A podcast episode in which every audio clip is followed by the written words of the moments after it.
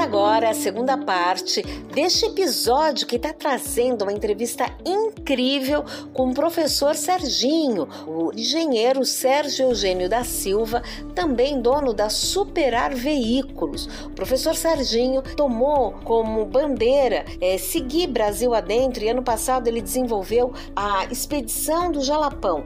Esse ano, a expedição transamazônica. Então ele já contou no primeiro episódio aí muitas aventuras trouxe pontos que me chamou a atenção, acho que para você também.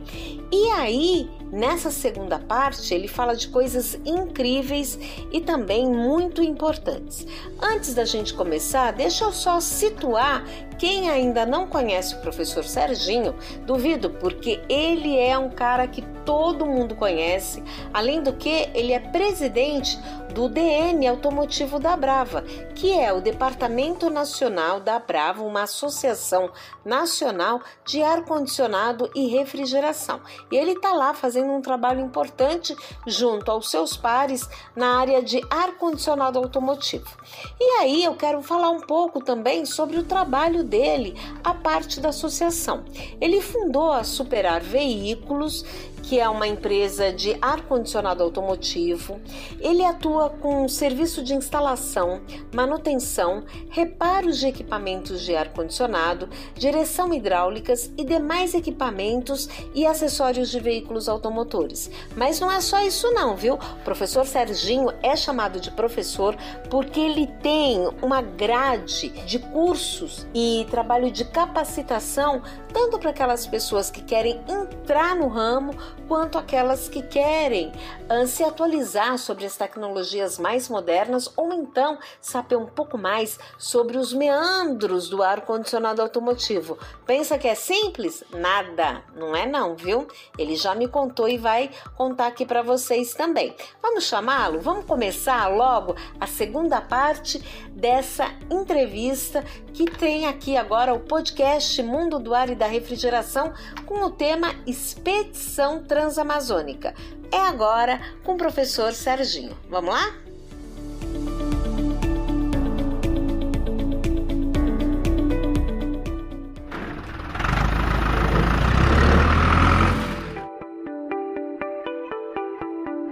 Bom, a gente está aqui falando com Sérgio Eugênio da Silva. Ele está à frente da Superar, que é uma oficina automotiva, está nesse setor há muito tempo. Quando ele fala de HVAC, é o setor de ar-condicionado e refrigeração. Ele também é presidente do DN, que é o Departamento Nacional da Abrava, a Associação Brasileira de Refrigeração ventilação, aquecimento e ar condicionado. E ele, desde o ano passado, então, encampou essa missão de rodar o país e levar essas informações sobre aquecimento global e a importância de manusear, recolher e tratar adequadamente os fluidos refrigerantes, que também são conhecidos como gás refrigerante. E aí, Serginho, é, você está trazendo essas informações muito importantes, muito relevantes, e ao mesmo tempo eu me pergunto, mas quando acontece a COP, que agora a gente vai para a COP 27, né?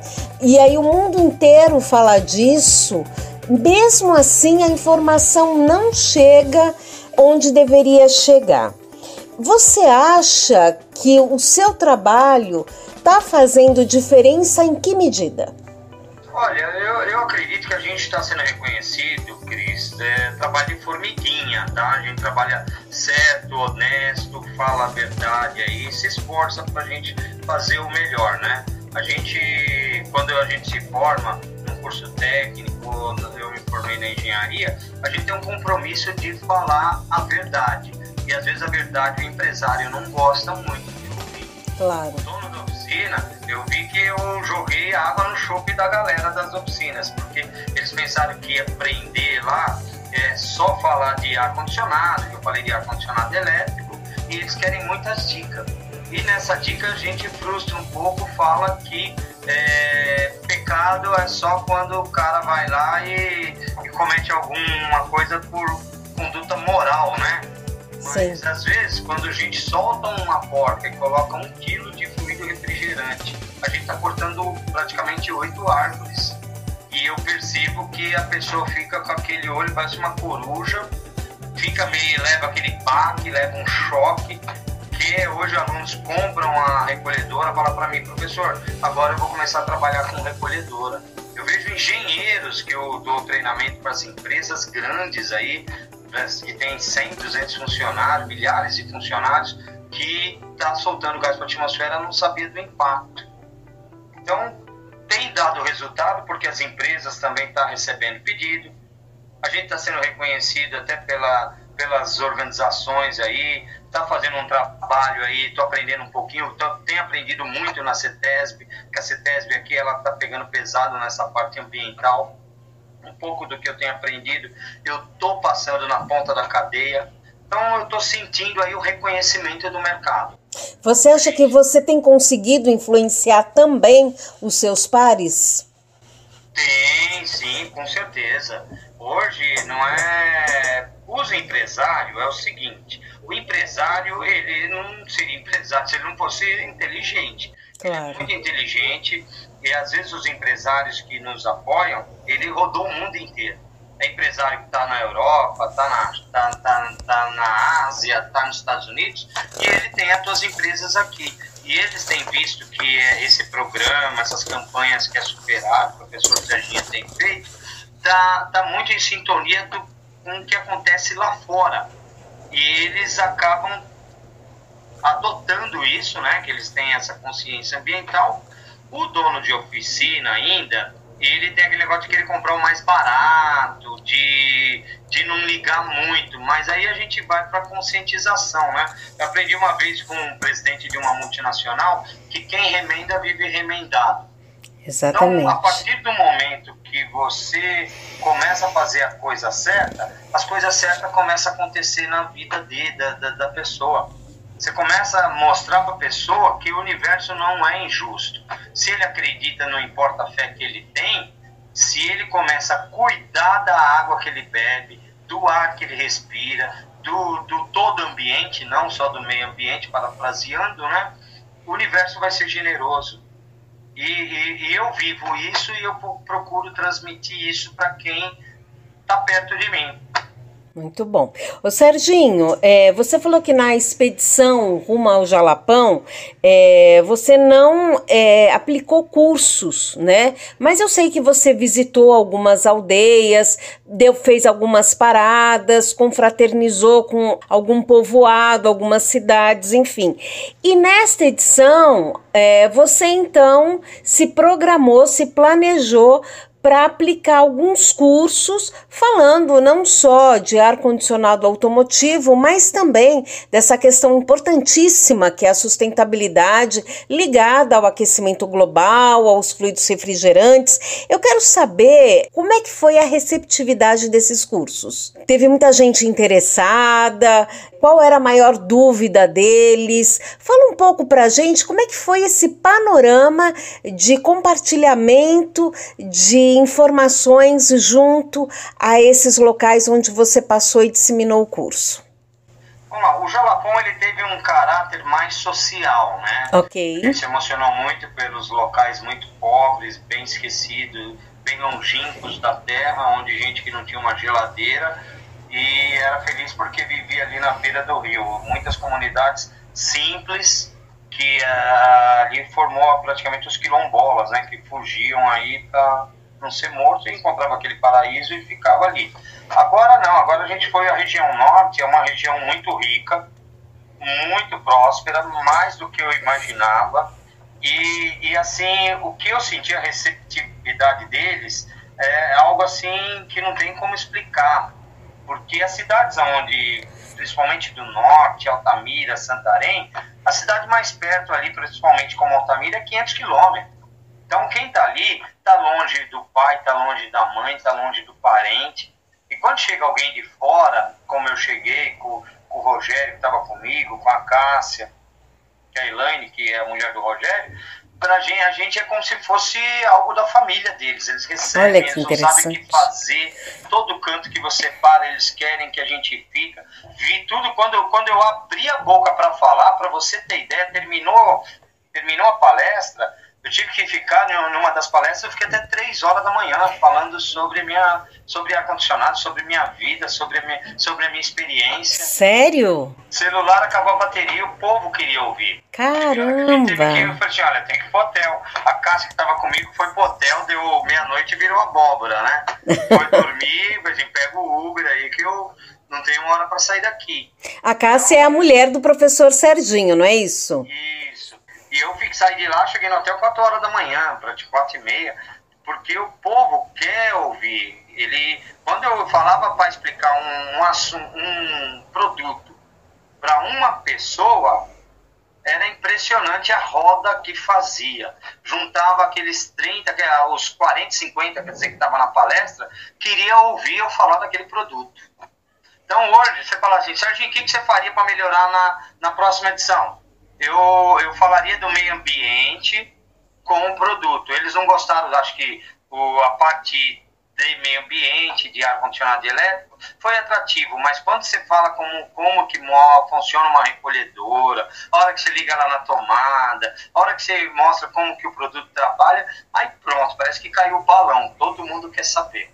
Vira um e, show, e né? Ninguém fala nada, que se alguém abrir a boca e atrapalhar, tira a concentração, leva bronca. Ai, que legal, hein? Que, que bacana, que bacana. Quantos dias vocês ficaram nessa expedição?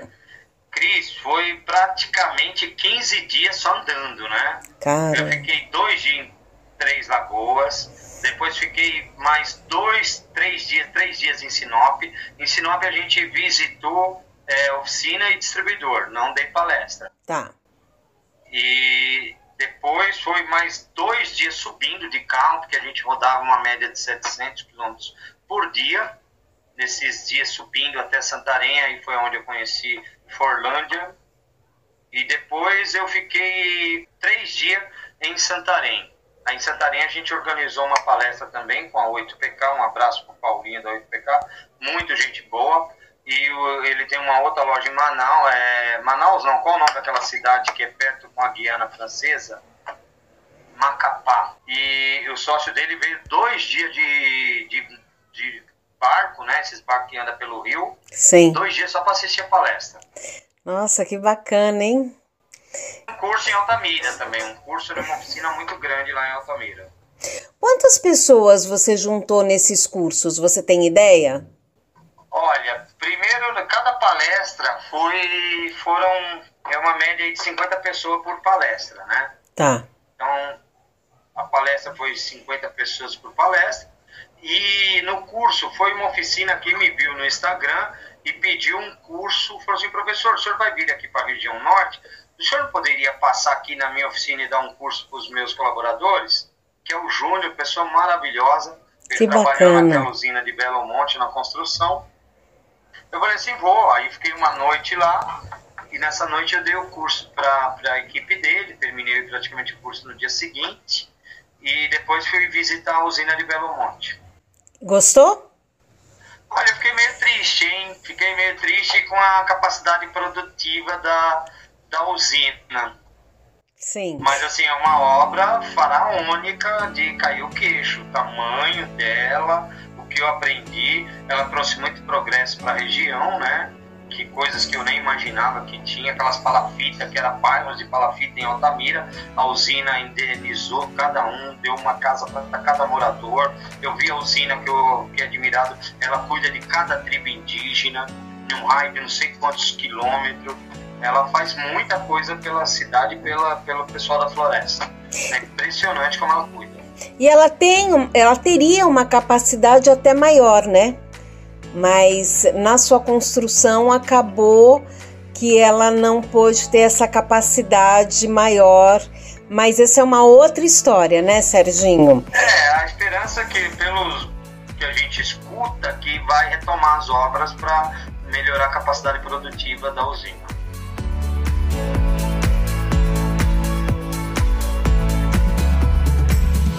O Serginho, a gente está falando de muitas coisas interessantes que você vivenciou nesses quase 15 dias, mas eu gostaria de saber assim, qual, quais foram ou qual foi o maior desafio dessa expedição transamazônica? Olha, o maior desafio foi rodar esses 8 mil quilômetros aí em 15 dias, né? Teve que ser muito planejado. O desafio não é, é uma expedição que não é barato, é uma expedição muito cara. Tive que planejar bastante, desde o aluguel do carro, é, convencer ter os, patrocinadores, mas a parte mais difícil foi desbravar mesmo. O maior desafio foi conseguir o, o apoio né, do pessoal. Sim. Acreditando, porque quando é novo, novidade, pouca gente abre as portas para reunir uma galera, reunir aí quase 100 pessoas no espaço sem fazer o cronograma acontecer tudo certinho, de acordo com o planejado. Você tem que estar com um carro bom para ele não quebrar, o dirigir o número de quilometragem certa para evitar dirigir à noite, porque dirigir à noite numa rodovia de São Paulo é muito fácil. Claro. É, agora, se dirigir à noite numa rodovia onde passa animais lá, que se você está 80, 100 por hora atropela, é um risco fatal para de acidente sério. Sem dúvida. O, risco é você pegar uma estrada aí que só tem caminhões bitrem. Verdade. E, e você vê dois ou três carrinhos só no meio de um quilômetro, dois quilômetros de caminhões. Então você tem que ter muita prudência, respeitando os limites de velocidade. Tem também ter, tem que ter humildade para conversar com o pessoal que a gente não está chegando e querer mudar uma cultura do dia para a noite. A gente também tem muito para aprender com eles. Essa era uma das minhas perguntas. Não teve muita oportunidade para estudar, não, teve muito, não tem acesso lá, não é um lugar que tem um Senai perto, não tem uma escola técnica perto, o pessoal vai aprendendo de uma forma empírica. É uma somatória de fatores, não, não é fácil, é ter resistência, ter que tomar cuidado, o maior desafio, a gente não se alimentar com tudo que tem, tomar cuidado na hora de beber e comer, para não pegar uma intoxicação, não atrapalhar uma viagem dessa importância. Uhum. Então é uma somatória que você tem que pisar em ovos. Claro. E você se planeja com quanto tempo de antecedência? O Cris, uma viagem dessa aí tem que ser no mínimo aí uns oito meses. Oito meses. Ideia, eu já voltei do Jalapão, já voltei planejando essa viagem. Eu comecei a acionar os, as empresas com oito meses de antecedência e para ainda você tem que torcer para o número X de empresa entrar para ver se vale a pena.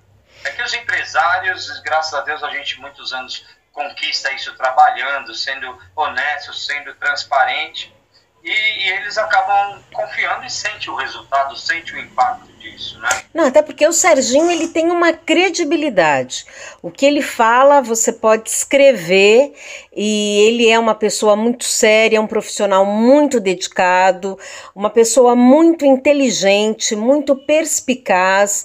É, não é à toa que a Superar tem uma trajetória muito importante, muito destacada no ramo de ar-condicionado automotivo. Ele vai atrás mesmo, ele é curioso, ele quer saber, ele quer aprender e ele não sossega. Ele não sossega, ele vai indo atrás. Ô Serginho, é, com que carro que vocês foram? Eu eu fui pro Jalapão com a minha Frontier. Agora eu aluguei uma Hilux porque eu fiquei com medo, porque eu gastei muito de manutenção. Ah, tá. Uma, na Unidas, uma Hilux, né, 2022, para não ter, assim, preocupação com o carro. Se o carro quebrar, se o carro falhar, ter qualquer intercorrência, é, eu gastaria o mesmo preço que eu gastei de aluguel, eu gastaria talvez com uma manutenção tanto para preparar para ir, quando voltasse, porque eu não sabia como estava a Transamazônica, a gente andou praticamente 500 quilômetros de estrada de terra, era também uma das grandes missões nossa, talvez a, o maior desafio foi sair de Santarém e ir para Altamira, Cris, naquelas estradas de muita terra Sim. e muito buraco. É, eu ia te perguntar exatamente isso. Como está a situação das nossas estradas, rodovias brasileiras? A BR-163 está assim um, um, asfalto, né? Tá, precisa urgentemente ser duplicada. Porque imagine 3 mil caminhões, 4 mil caminhões passando por hora. Então, de Rondonópolis até Rondonópolis foi duplicada. Agora, de Rondonópolis para lá, tudo pista simples. Então tem que ter muita paciência. Às vezes você anda atrás de um caminhão durante mais de uma hora para você Sim. fazer uma ultrapassagem. Sim, aqueles caminhões pesados também, né, Serginho? É? Não necessariamente também um caminhão novo, não é isso? Não, a maioria são caminhões novos. Ah, são? Com ar-condicionado. Todos os caminhões com ar. É difícil você ver um caminhão velho, é o contrário. Olha só, a gente tem uma noção totalmente diferente quando a gente eu, fala. Eu vou te falar uma coisa: a região norte que eu andei está crescendo mais que os Estados Unidos.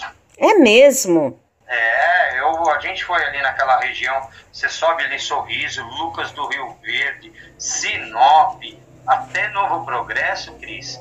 Hoje está crescendo mais que os Estados Unidos. É impressionante. Por isso que eu te falei que as oficinas estão explodindo tem casas, Cris, em Sinop sendo vendidas por 2 milhões de reais com fossa, porque não tem esgoto. A prefeitura não deu conta por, causa do, do crescimento que a cidade está tendo. Olha só, a gente não tem essa dimensão aqui no Sudeste, hein? Novo Progresso é uma cidadezinha pequenininha, está explodindo. Não tem conta, a, a, não tem saneamento básico de todas as ruas onde está tendo construção. Altamira está explodindo. Santarém, uma das coisas que me deixou muito triste foi Santarém, uma cidade que eu acho que deve ter mais de 200 anos, com um esgoto a céu aberto. Ou seja, né, são cidades que estão crescendo, já deveriam ter crescido e não tem uma atenção de uma política pública para acomodar esses habitantes, né, Serginho? Exatamente. Está muito esquecido lá o que eles falaram para Serginho. Você foi a única pessoa que veio aqui. Eu tenho loja aqui há 10 anos. Nunca um fabricante, um distribuidor me visitou aqui. E você é a primeira pessoa que veio da região sudeste e veio me visitar aqui. Nossa, dá um orgulho, né? Um senti uma emoção com, com uma mistura de um orgulho, né, Serginho? Para você ter ideia, o gás Quemurs, eu levei uma botija de gás Quemurs, é, é, eles nunca viram uma botija de fluido refrigerante da Quemurs. Eu não tô acreditando, sério? Sério? Alô, alô, Quemurs, vamos lá pro norte, hein? É, semana que vem tem uma reunião com eles, a gente vai conversar bastante sobre isso. Que legal. Ô Serginho, é, como é que surgiu a ideia de você fazer essas expedições? O setor de ar-condicionado automotivo é um setor muito próspero, é um setor muito rico, haja vista o que eu vi lá, só confirmou o que eu imaginava, mais ainda, né? É um setor muito rico, muito promissor, é o setor mais próspero que tem, acho que, de todo o sistema automotivo, e não tinha ninguém falando nada sobre isso. Eu vejo o movimento, a LG reúne lá 800 pessoas, vê os outros, sempre tem movimento do o setor que, que vocês cobrem há muitos anos, ele é muito organizado, e o setor automotivo, ele ainda é, não é tão organizado, porque de todas as escolas do país, não tem meio por cento, acho que vai para o setor automotivo. E o setor automotivo, a gente fala automotivo, mas ele envolve agrícola, ônibus, terraplanagem, então todo o universo móvel, né? E eu falei assim, pô, não tem ninguém reunindo essa galera aí, eu vou tentar fazer isso aí, vou começar a fazer. E deu certo, tá? Eu, eu só percebi uma coisa, que eu errei nesse em duas coisas. Não cobrei, foi de graça as palestras. E foi, além de ser de graça, deveria ter explicado mais os produtos. Porque quando terminava a palestra, eu explicava o produto para um, vinha 50 querendo ouvir tudo que eu estava falando. Entendi. E, e quando eu dou evento cobrado aqui em São Paulo, o curso cobrado reúne 100, 200 pessoas. Já aconteceu eventos em Curitiba, em Porto Alegre, que eu cobro lá 180 reais o curso, vem 200 pessoas. Na Brava, quando o curso é cobrado, vem 100, 200 pessoas. E lá, por o fato de você falar que é uma palestra gratuita, é, no máximo 70, 80 pessoas. Que capacidade da oficina. Interessante, né? As pessoas parece que não dão muita credibilidade quando você quer ofertar um conhecimento, quando você quer compartilhar informação. Exatamente. Parece que as pessoas precisam materializar esse conhecimento, Isso. né? Hoje pode me dar 50 mil reais para dar palestra. Não, do, não vai ser de graça, mas não, vai ser pago. Isso aí, olha, vale a pena, viu? Serginho, para 2023 vamos ter que expedição? Para onde nós vamos? Olha, eu, talvez 2023 não tenha expedição. Já de antemão, você é a primeira pessoa que eu estou falando aqui. Ah. Talvez é, tenha o Congresso da Superar. Estou é, pensando ainda, preciso recompor as energias. Eu me, dependo da ajuda de muita gente e talvez a gente faça um, um hotel no centro de convenções, o Congresso de Ar-Condicionado Automotivo em São Paulo. Nossa, que bacana, Serginho. Eu acho que qualquer iniciativa nesse sentido é muito bem-vinda e só podia mesmo ser puxada por você. Parabéns. É certo isso ou você ainda está planejando? Não, ainda não, é uma ideia ainda, tá? Não é, é. certo, é. não. Já foi o ano passado esse ano, acho que o ano passado eu já fui, visitei alguns hotéis aí, já dei uma sondada. É, do meu ponto de vista, é muito mais fácil fazer um congresso do que a expedição, né? Sim. É, mas aí. É fácil, a expedição dá mais trabalho. Sim, dá. É um fim de semana, sábado e domingo, e acontece, não tem grilo. Uhum. Quantas, é, como é que é um pouco do setor é, automotivo?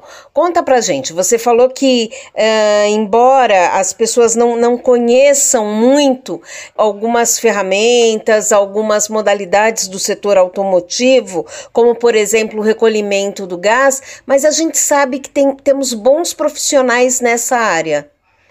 Olha, é o setor mais difícil, mais complexo que tem para trabalhar. Não desrespeitando com nossos amigos que trabalham com refrigeração comercial, doméstica, industrial. Tem a sua complexidade, mas o automóvel, a gente, ele é uma máquina que tem 20 sistemas. Então, o cara que trabalha com ar condicionado no automóvel, ele tem que entender um pouco do câmbio do automóvel, do motor do automóvel, da suspensão do automóvel. O automóvel tem uns 30 sistemas, Cris. O ar-condicionado é um deles. Na, na montadora, ele é conhecido como linha térmica. Caramba! Então, o engenheiro de linha térmica, ele é o engenheiro do sistema de arrefecimento e de ar-condicionado. E, e, esses sistemas, eles estão muito interligados com o outro. Às vezes um problema no câmbio faz parar o ar-condicionado. Então o cara precisa ter um certo domínio, são muitos anos de vivência, muitos anos de persistência para a pessoa se estabelecer como um profissional de ar-condicionado automotivo. Uhum. Então, muita gente desiste, muita gente não tem essa paciência, a curva de aprendizagem ela é muito maior. E contínua, né, professor? E contínua, a gente tem que estar tá todo dia aprendendo, tem que ter humildade, tem que ter paciência, é, e nunca pode desistir, né? Se, infelizmente, na região sudeste, por conta do clima, a gente ainda talvez não consiga sobreviver só com manutenção em ar-condicionado.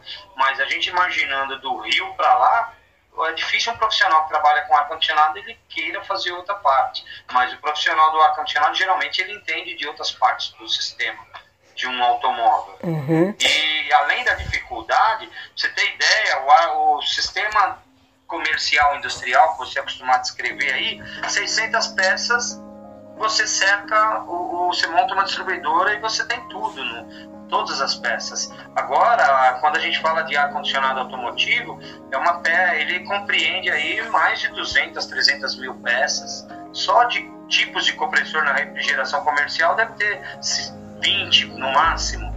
No automotivo você tem 30 mil só de tipos de modelo de, de modelos de compressores de ar condicionado. É muita coisa, né? É muita coisa. É, hoje a gente tem distribuidor que tem 60 mil itens e ele não tem tudo do ar condicionado automotivo. E a gente não tem essa noção, né? Olha ali o ar condicionado. Não é para amador. Não é, é não é para amador.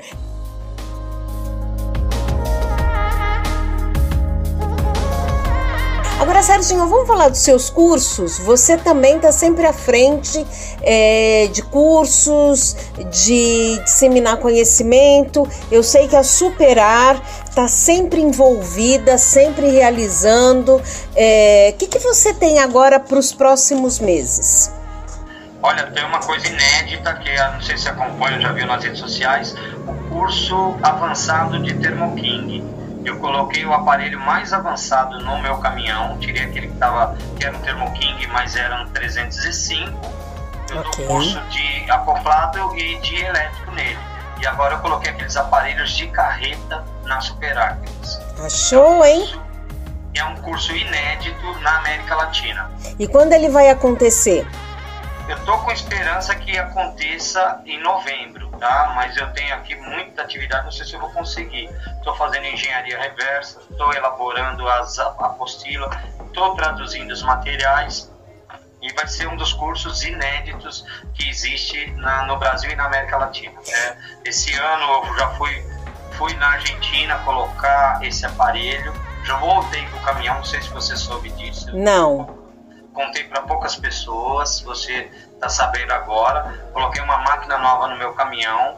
Quando eu lançar esse curso, eu vou fazer um coquetel e vou te convidar aqui para você fazer uma cobertura. Nós vamos. Seus meios de comunicação. Não, nós vamos. Inclusive, eu quero combinar o seguinte: quando você tiver para lançar o curso, nos avisa que a gente já vai postar aqui no portal também a gente, se tiver numa época que a revista vai sair, a gente também coloca na revista, sempre para dar o apoio que é, você merece, Serginho. E não é porque a gente está conversando aqui, é porque eu falei que você é um, um profissional inteligente, esperto, vai atrás, é curioso e está sempre se movimentando com a finalidade de trazer informação, coisas novas para esse mercado que, como você mesmo definiu, não é para amador, haja vista a complexidade dele, mas que é tão necessário, porque hoje em dia, cada vez mais, uh, os veículos estão saindo de fábrica com ar-condicionado.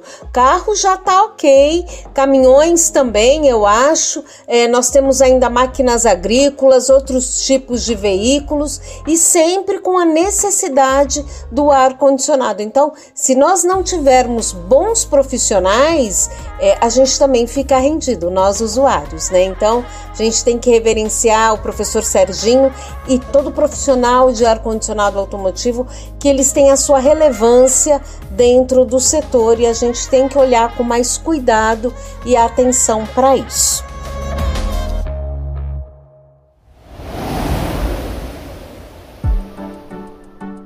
Olha, o que, o que eu quero dizer graças a profissionais como você, a gente precisa de informação, transmitir, disseminar essa informação, por isso que teu meio de comunicação, através da revista, do blog aí, tudo que você faz é importante para alcançar o máximo de pessoas, porque a gente quer que o país cresça, né? Sim. A gente quer que o Brasil cresça, a gente quer que nosso país melhore, a gente quer deixar um legado. É o trabalho. Eu acho assim, a gente vive tão pouco diante da existência do universo e passar por essa vida, a gente vive, geralmente se viver 100, 150 anos, diante ainda é muito, né? A gente dificilmente chega, o máximo chega 100, 120, 100 e poucos anos. Então acho que enquanto a gente respirar, a gente tem que deixar um legado. Claro. A nossa história não ser em vão. E eu quero dar os parabéns pelo trabalho que você faz, porque um pouco do que o professor Serginho é foi porque leu muito e já li muitos trabalhos teus e aprendi bastante pelo que você garimpa, pelo que você traz aí de informação para a gente. Ah, professor Serginho, parece que é uma combinação, uma rasgação de seda, mas não parece, mas não é não, tá, gente? Não foi combinado. Eu realmente, olha, desde que eu conheci o trabalho do professor Serginho, eu pensei, eu vou dar atenção para o ar condicionado automotivo.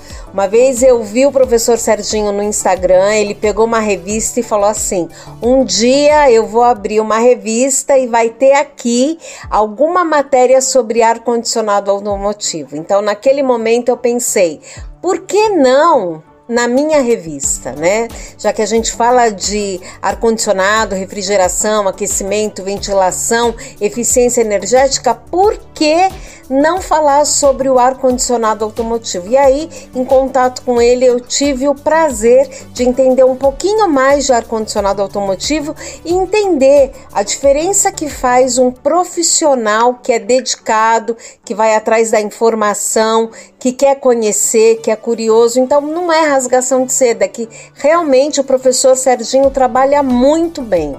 Então, é isso que eu quero para as minhas mídias, porque as informações são imperativas de todos vocês. Então, é, fico muito contente, viu, professor, da gente é, estabelecer esse alinhamento justamente para levar informação a quem deseja. Ah, eu que agradeço. O universo nos une, né? O universo conspira a nosso favor, unindo bons profissionais. Eu me esforço para fazer a diferença no que eu me proponho a fazer e entendo que tem que fazer bem feito. É o, é o mínimo que a gente tem que fazer na vida, né? Eu vivo disso, sustento tudo que eu consigo através disso, então tem que fazer o certo. Já é difícil fazendo certo, mas a gente se fizer errado. É verdade, é verdade. Professor Serginho, muito obrigada pela sua atenção, pela sua participação. Eu quero lembrar que quem ainda não ouviu, mas quiser saber um pouco mais como foi a expedição Jalapão, dá uma procurada aqui, está na nossa galeria do nosso podcast Mundo do Ar e da Refrigeração. Também na edição 55 nós fizemos uma prévia do que ia ser a expedição transamazônica. E agora, nessa edição a 57, já tem uma reportagem bem importante bem destacada sobre o que foi a expedição transamazônica. E aí, para 2023, vamos ver o que o professor Serginho vai resolver. Será que vai ter expedição? Aqui os patrocinadores? Pode, pode agradecer. Ó, quero agradecer a, a ACA, deixa eu ver se eu lembro o nome de todos, né? Texas, quero agradecer a Quimital, quero agradecer a Rodofrio, a Starbox, a Pacini, a Kemurs, a Globus também, a Mastercool também, né? Ah, o André lá, o Brunão. Ah, o apoio da Comfort Lab e da Brava. Pessoal que sem eles eu não conseguiria, sem o apoio teu, sem o apoio do, da, dessas pessoas maravilhosas aí, brilhantes, eu não conseguiria fazer e, o, que eu te, o que eu fiz, né? É isso aí, professor Sérgio. Quero agradecer a sua gentileza, a sua disponibilidade. Sorte para você e sucesso aí para superar. E a gente vai se encontrando aí nas rodovias, também nos trabalhos do setor de ar condicionado. Um grande abraço, professor. Outro, outro para vocês todos.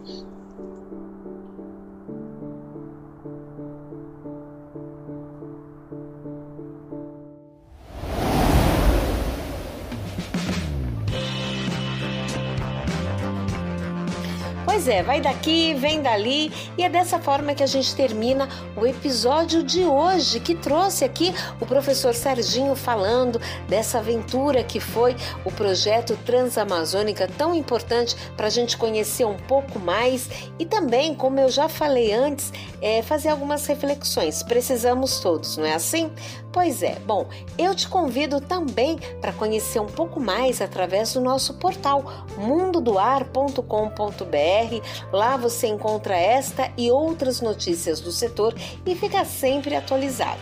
Além disso, se você quiser receber a nossa revista que tem a entrevista do professor Serginho, basta você ir lá no campo newsletter do nosso portal, se inscreve e aí você passa a receber graciosamente a revista no endereço que você escolheu. Viu como é fácil? Ah, por falar em escolher, aproveita também e se inscreve aqui no nosso podcast. Assim, toda vez que a gente publicar um conteúdo, você já fica logo sabendo e já fica antenado no que está acontecendo. Fácil, né? Pois é, é assim que a gente gosta. Bom, eu quero agradecer a sua companhia e também agradecer ao meu parceiro de sempre, Leonardo da Lorde Labs. Eu sou Cristiane de Rienzo e te convido então para curtir os próximos episódios vindouros do nosso podcast Mundo do Ar e da Refrigeração.